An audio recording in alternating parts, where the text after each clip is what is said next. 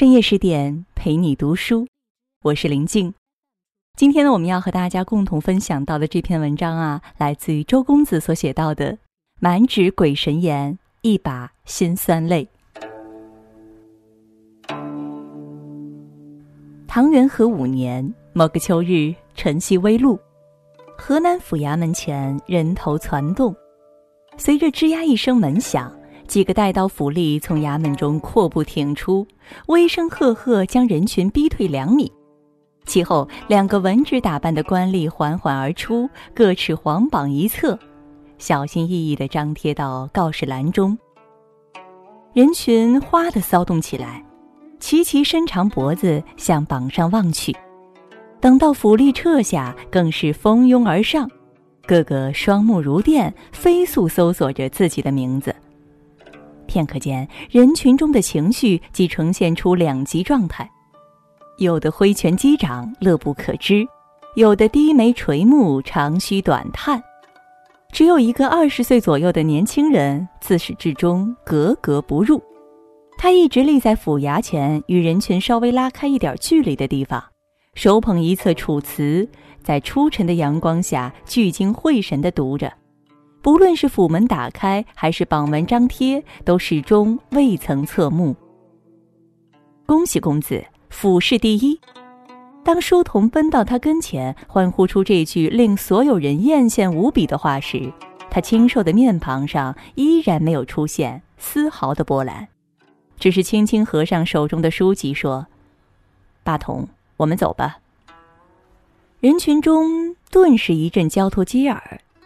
哇，原来他就是昌谷李贺，闻名不如见面，果然才高气傲。看来明年长安城的进士之战，我等又添劲敌一枚呀！此语一出，很多望向李贺背影的目光中，陡然射出了几分寒意。很快，到长安领取解状的时候到了。所谓解状，就是京城贡院发放的准考证。有了这一纸证书，第二年春天才能参加进士考试。这一次聚在贡院前的举子们，都是各地已通过府试的佼佼者，故而个个神色轻松。工作人员在贡院前设立一张桌案，高喊着举人的名字。已领取解状者，有的神色沉稳，低调而去；更多的则是呼朋引伴，转入市肆酒家，举杯相庆。奇怪的是，作为河南省状元的李贺却迟迟没有被叫到。书童几番按捺不住，想要上前询问，都被李贺制止了。直到领取解状的举子们一一散去，工作人员才冷冷地喊了句：“昌谷李贺何在？”“李贺在此。”“你的举人资格被取消，无法出去解状，且回吧。”李贺脸上一阵煞白。声音有了几分颤抖，何故？工作人员低着头，漫不经心地收拾着桌案上的物品。这个问题呀，还是回家问问令尊的好。起个什么名字不好？李进素，进与进士的进同音。有人举报你没有避赴会，这下清楚啦。说完，工作人员扭头转入贡院，李贺愣在原地，半天一动不动。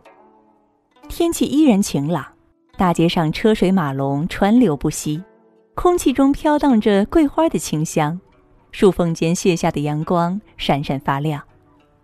这一切在李贺的眼中却越来越模糊，直到一片昏黑。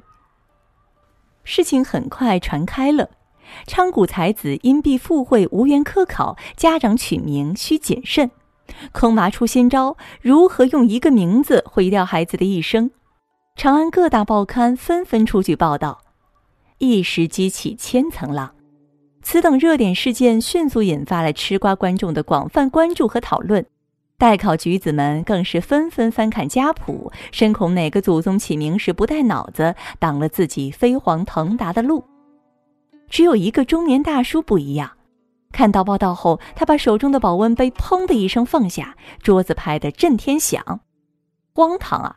居然因为如此无厘头的名目毁掉一个年轻人的大好前程，老夫简直看不下去。这位正义感爆棚的大叔绝不是说说而已，他决定要为李贺做点什么。说干就干，他撸起袖子，洋洋洒洒写下一篇雄文，叫做《会变》。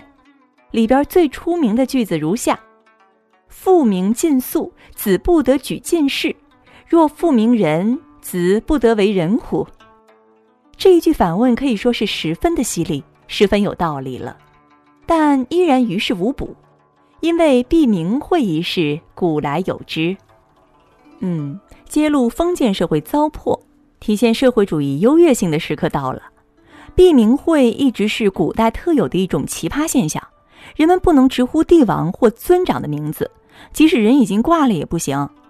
晋朝时尤其夸张，《世说新语》中记载有一个叫桓玄的人，有天在家宴请朋友，席间有位客人随口聊了下人一句。美女，酒凉了，帮温一下呗。结果桓玄一听，放下筷子就嚎啕大哭。大家一开始都十分懵逼呀，后来才反应过来，原来他爹的名字中有个“温”字。那位要温酒的小伙伴瞬间尴尬到想上天。我去，以后串个门还得把你家族谱给背下来不成？尊长的名讳不仅嘴上不能提，文章里也不能写。如果遇到了，只能改为其他字，比如苏轼的爷爷叫苏旭，苏轼给别人文章作序的时候，就只能写成叙述的叙。说了这么多，那因为避名会影响考试的例子之前有吗？有的，比如大李贺十九岁的白居易，因为爷爷名字中有个黄和红字音近，所以他中进士后就没能继续考博学红词科，而是改考了书判拔萃科。所以，虽然人民群众们都觉得李贺很冤，但韩愈出手都救不了，还能怎么办？对你没看错，前面那个摔茶杯、写会变、为李贺大鸣不平的人，正是文起八代之衰的大文豪韩愈。彼时的韩愈早已是名满天下的文坛领袖，他之所以要为李贺发声，首先在于他一贯热心提携后辈。但更重要的是，他曾经被李贺的才华深深的震撼过。事情要从三年前说起，那一年韩愈任职太学博士，分司洛阳，相当于大唐皇家学院的洛阳分校长。彼时，他跟柳宗元一起倡导的古文运动开展得如火如荼。一到洛阳，圈子里上门切磋交友的文友们便络绎不绝。投稿干叶的青年后生更是数不胜数。一天午后，韩愈又送走一波文坛同道，疲倦之极，他松开衣带，准备在躺椅上小憩一下。此时，助理走进来，把怀里厚厚一摞诗稿整齐地码在了书桌上。今天收到的稿子有点多，话没说完，看到韩大人哈欠连天，助理悄然退了出去。到洛阳有段时候了，收到的诗稿不少。却没什么亮眼之作，诗坛后继乏人呀。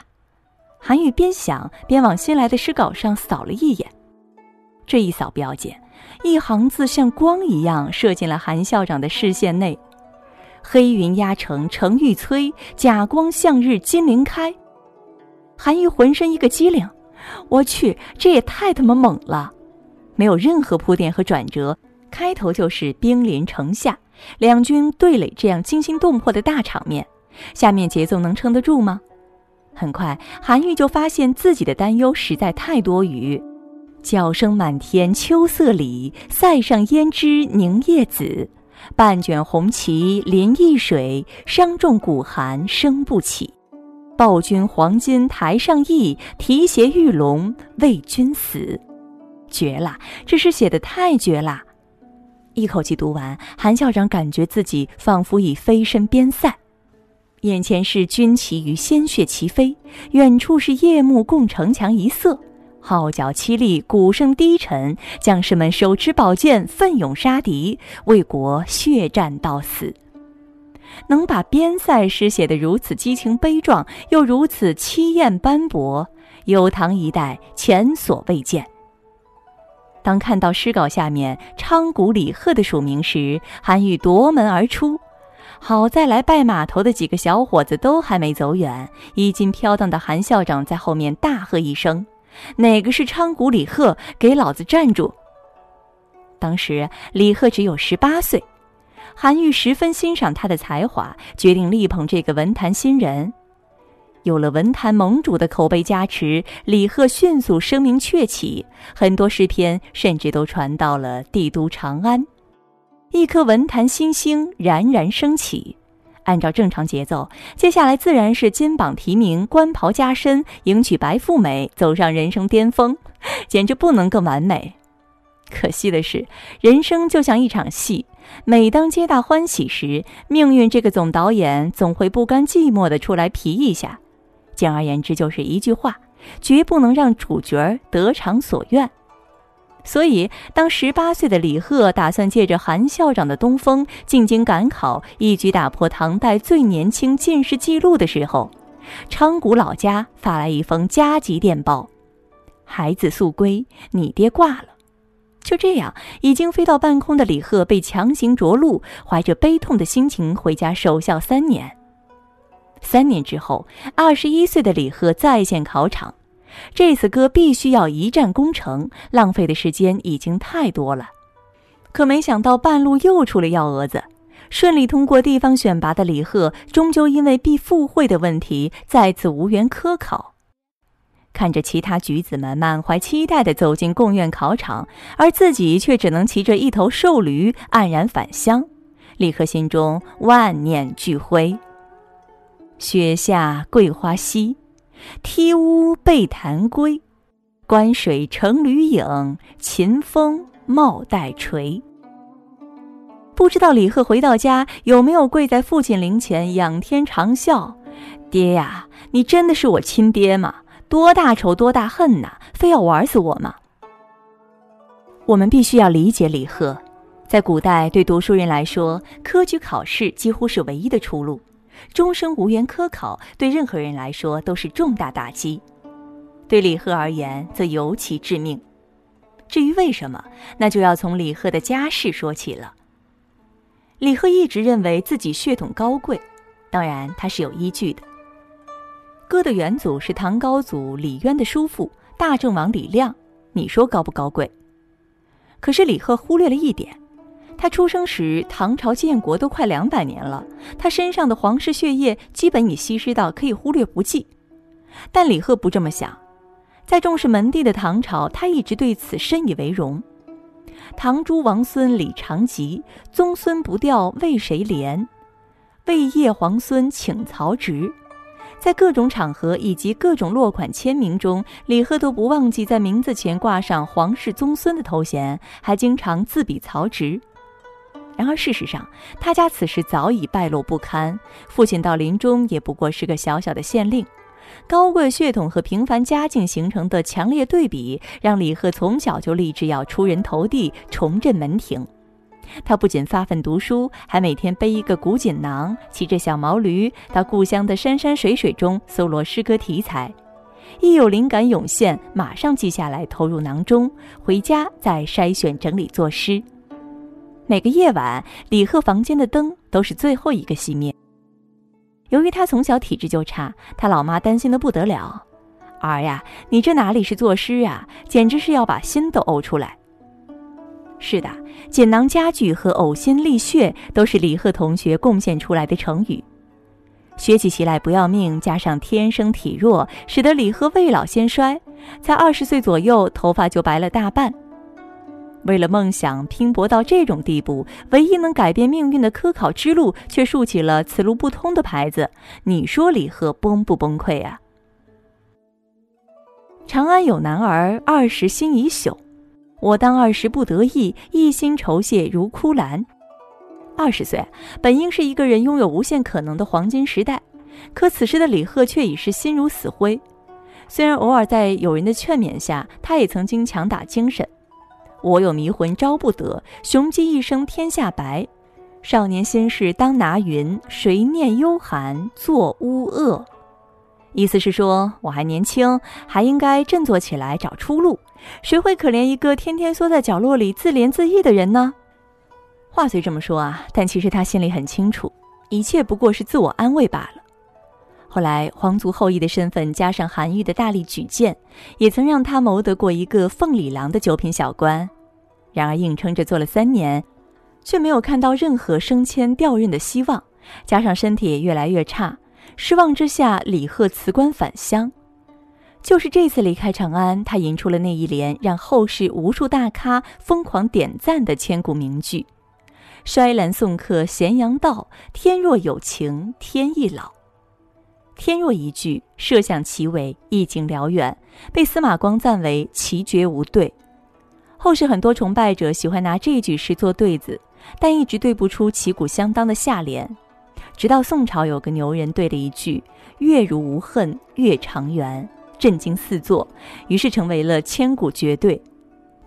对这句诗，更多人表达喜爱的方式是直接将其整个搬进了自己的诗里，比如欧阳修“山怀离抱，天若有情天亦老”，贺铸“不知我辈可是蓬高人，衰兰送客咸阳道，天若有情天亦老”。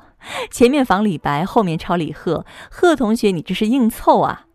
元好问：“天若有情天亦老，世间原只无情好。”不过呢，要说二次创造最成功、最出彩的，还要数我们伟大的无产阶级革命家毛润之先生。“天若有情天亦老，人间正道是沧桑。”愣是把李诗中的伤感无奈之情，转化成了敢叫日月换新天的王霸之气。来，让我们一起为毛大大点赞。辞职回到家乡的李贺，心情依然难以明朗。自己才二十多岁，上有老母，下有小弟，怎么能就这样赋闲在家呢？科考不通，李贺便计划仿效盛唐的高适，参军报国，以立功勋。临行前，他用一首气概豪迈的诗勉励自己：“男儿何不带吴钩，收取关山五十州？请君暂上凌烟阁，若个书生万户侯。”这首诗的意思和杨炯的“宁为百夫长，胜作一书生”十分相近，但字里行间明显多出了一份无奈和愤慨。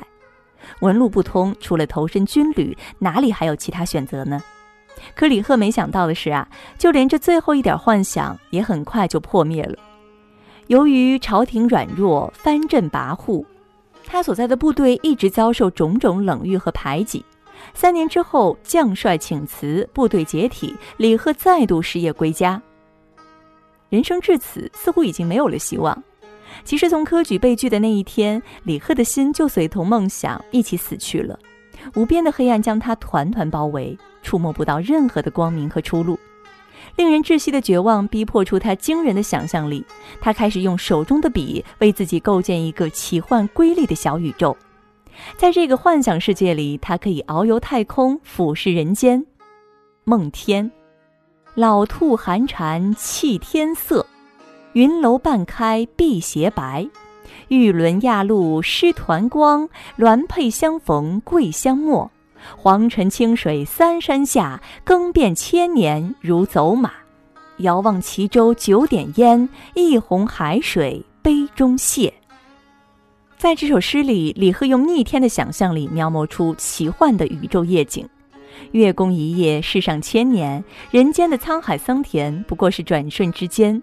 九州大地如同九点烟尘，浩瀚的海洋也不过就像一杯水。要知道，当年没有航拍，也没有什么地球仪，这样的景象完全就是神仙视角啊！论气象宏大，就算李白的“长风几万里，吹度玉门关”也要甘拜下风啊！不仅上游太空，李贺还能下落黄泉。苏小小墓。幽兰露，如啼眼，无物结同心，烟花不堪剪。草如茵，松如盖，风为裳，水为佩。游碧车，西厢待，冷翠竹，劳光彩。西陵下，风吹雨。这首诗把苏小小的幽魂刻画得飘飘忽忽、若隐若现。很多人表示啊，被诗中哀怨幽凄的意境吓到头皮发麻，即使到了杭州都不敢去瞻仰苏小小的墓地，堪称微型恐怖小说啊。即便是描述现实中的音乐，也充满脑洞大开的魔幻主义色彩。无丝蜀桐张高秋，空山凝云颓不流。江娥啼竹素女愁，李平中国弹箜篌。昆山玉碎凤凰叫，芙蓉泣露香兰笑。十二门前融冷光，二十三丝动紫黄。女娲炼石补天处，石破天惊斗秋雨。梦入神山教神域，老鱼跳波受教舞。无知不眠倚桂树，鹿角斜飞失寒兔。在醉人的乐声中，李贺腾云驾雾，三界五行无所不至。笔下书写的每一个字都在告诉我们，什么叫做想象力。芙蓉、香兰、老鱼、寿娇，除了李贺，还有谁能够做到以这些物象来形容乐声呢？在生命的最后时光，他的诗中越来越多出现“鬼”“气”“血”“死”等字眼。石脉水流泉滴沙，鬼灯如漆点松花。兰溪之水验生人，身死千年恨溪水。秋坟鬼唱报家诗，恨写千年土中碧。每一句都凄冷绝艳，鬼气森森。就问你瘆不瘆人，怕不怕？据说李贺是继屈原、李白之后的又一个浪漫主义诗人。可浪漫文学的本质是什么呀？毕飞宇老师说，浪漫是想要逃啊，逃避当下，远离现实。然而，再浪漫的诗歌也没法带给李贺永久的逃避。人生最大的痛苦是梦醒了，却依然无路可走。无望的现实摧残着他的精神，更侵蚀着他的肉体。当心中的绝望累积到任何文字都化解不了的时候，生命便也走到了尽头。八一七年，李贺在昌谷辞世，他只活了短短的二十七岁，生命未曾怒放便凋零。旷世青春日将暮，桃花乱落如红雨。多年以后，一位名叫李商隐的死忠粉为他写了一篇小传。在这篇传记的结尾，李商隐讲了一个故事：李贺将死之时，曾看见一位红衣仙子骑着赤龙来到他的床前，说玉皇大帝建好了白玉楼，召他去写文章。李贺想到自己老妈，泪如雨下。然而天命不可违，很快其窗前便烟雾升腾，伴随着车轮声和奏乐声，李贺就此仙去。这当然只是美好的想象，但不得不承认，这样的结局和李贺本身的气质太相称了。都说李贺是诗鬼，但唐诗三百年，我还没有见过哪个诗人能把天上的景象写得比李贺更逼真。天河夜转飘回星，银浦流云学水声。玉桂宫树花未落，仙妾采香垂佩缨。青泥叩额呼宫神，红龙玉狗开天门。石榴花发满溪金，溪女洗花染白云。细节描摹到这种程度，简直令人怀疑李贺是不是真的到过天上。也难怪有人说，论长吉美道是鬼才，而其为仙语，乃李白所不及。厉行的最后评价，在我眼里，李贺是有唐一代乃至整个中国诗歌史上最具天才特质的诗人之一。想想看吧，几乎所有的唐诗大咖确立风格、写出名篇，都是在三十岁以后，而李贺只用了短短二十七年，就异军突起，独立派别。在他的诗中，上穷碧落下抚人间，从历史典故、神鬼传说到日月星辰、飞禽走兽，无一物不可入诗。且不论构思立意，亦或遣词造句，都极尽想象之能事，堪称象征主义诗歌之鼻祖。然而，终其一生，他写的最多的其实并不是牛鬼蛇神，而是现实中很常见、很普通的一种东西——马。是的，他写过八十多首咏马诗，里边的每一匹马几乎都倾注了他对自己的人生期许和渴望。比如最典型的一首：“大漠沙如雪，燕山月似钩。何当金络脑，快走踏清秋。”他多么希望自己能像诗中的骏马一样啊，在秋高气爽的天气里，在广袤无垠的大漠上飞腾跳跃。疾行如飞，何其快哉！可惜，在短暂困厄的一生中，他从未赢得如此体验。但我们宁愿相信，他一定在九霄之上实现了自己的梦想，踏雾乘风，驰骋千载。更多美文呢，也欢迎大家持续关注十点读书，也欢迎你把我们推荐给你的朋友和家人，让我们一同在阅读里成为更好的自己。感谢你的陪伴，我们下期再会。每当日子浑圆饱满，我就一筹莫展。我闪烁其词，丢三忘四。我感觉自己完全的不可靠。我是我猜我会慢慢疯掉，最好不要。那些下午，我决定要走，一无所有，只能留给你雨水银河。我这么孤单，难以预料。我想，我是我会慢慢疯掉。